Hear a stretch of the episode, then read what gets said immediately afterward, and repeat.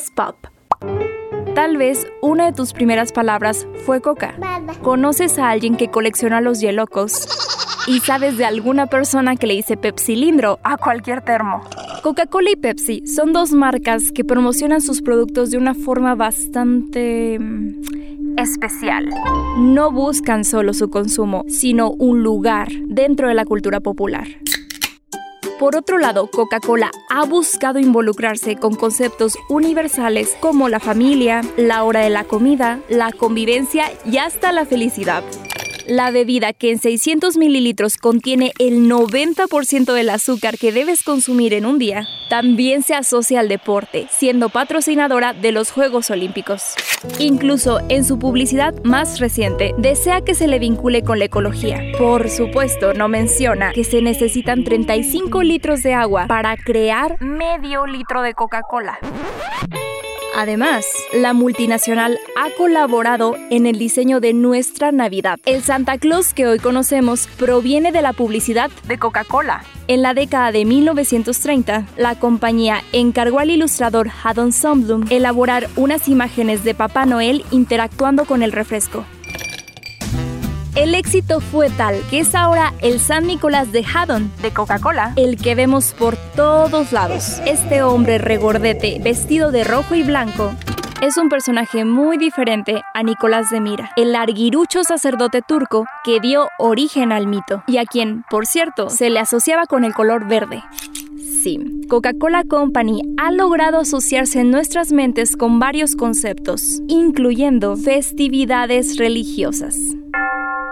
Por otro lado, PepsiCo contrata siempre a los íconos del momento.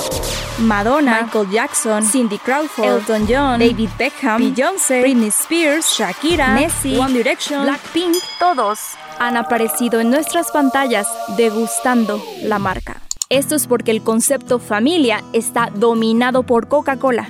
Así que Pepsi opta por ser un símbolo de la juventud, la libertad, la desobediencia y la fiesta. Sus eslóganes han incluido frases como Para los que piensan juvenil y la opción de la nueva generación.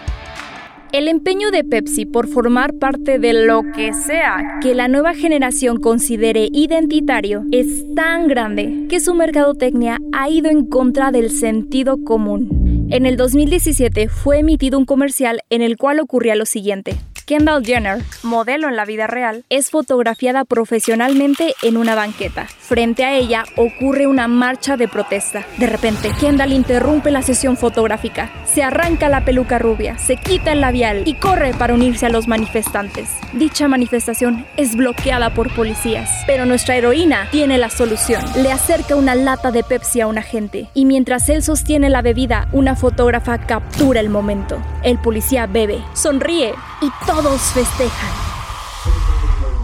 El anuncio fue señalado por diversos medios como insensible y ofensivo, por aludir a las protestas raciales y caricaturizarlas, mientras en la vida real, al encontrarse con la fuerza policíaca, dichas manifestaciones han tenido desenlaces violentos, sanguinarios y mortales, que para nada pueden arreglarse con una Pepsi la compañía utilizó una expresión de indignación social para vender su refresco. Y eso es lo grave. Después de una disculpa institucional, el comercial fue retirado de los medios. Los productos de Coca-Cola Company y PepsiCo no son algo que bebemos y ya.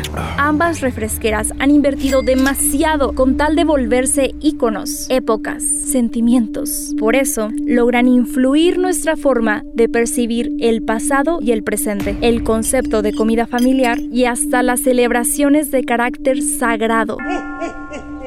Convertir marcas alimentarias en parte de la cultura pop es casi inevitable, pero no por ello menos importante. Si cometemos el error de comportarnos como audiencias pasivas, las tácticas de esas empresas pueden llevarnos no solo al consumo de sus productos, probadamente dañinos, sino ir mucho más allá de lo que compete a su industria y, gracias a su imparable poder mediático, distorsionar a su favor nuestra forma de comprender nuestras realidades analizó para Radio Universidad Andrea Olvera.